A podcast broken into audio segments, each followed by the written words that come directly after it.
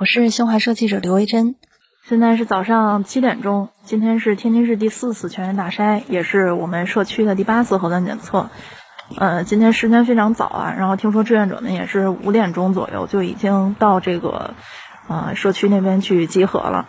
刚刚发给了我们一个这个核酸检测的检测卡，凭这个卡呢就可以到前面的这个核酸检测点去进行这个第四次全员大筛。这次大筛检测过程中有不少值得关注的小细节。筛查工作清晨就已启动，但医务人员们仍然精神饱满，检测高效。志愿者的队伍中多了不少市级机关干部的身影，他们来到津南区的各个街镇，和社区工作者、志愿者并肩战斗。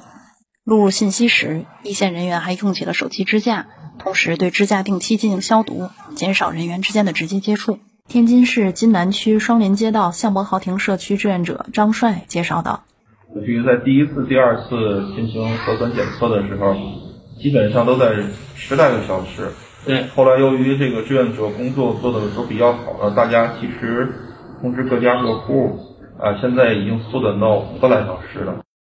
做完核酸回家后，我收到了津南区疫情防控指挥部发来的温馨提示，指导大家如果需要购气的话，如何进行操作。昨天物资保障组也发来了短信。这两天社区门口除了之前的顺口溜，还多了一个快板书，非常的有天津特色。少少爷们别嫌烦，为嘛都去做核酸？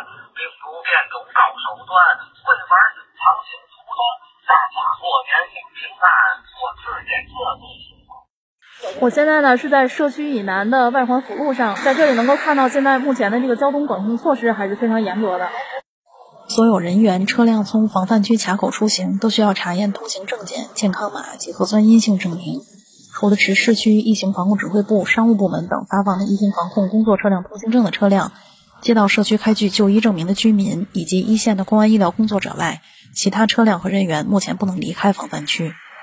中午之前，社区内的核酸检测工作已经完成，社区内的工作人员和志愿者们正在吃午餐盒饭。疫情当前，不少社区一线的工作者都在连轴转，吃住都在社区内一直坚守在岗位上。冬暖炉旁相依偎，与君盼春归。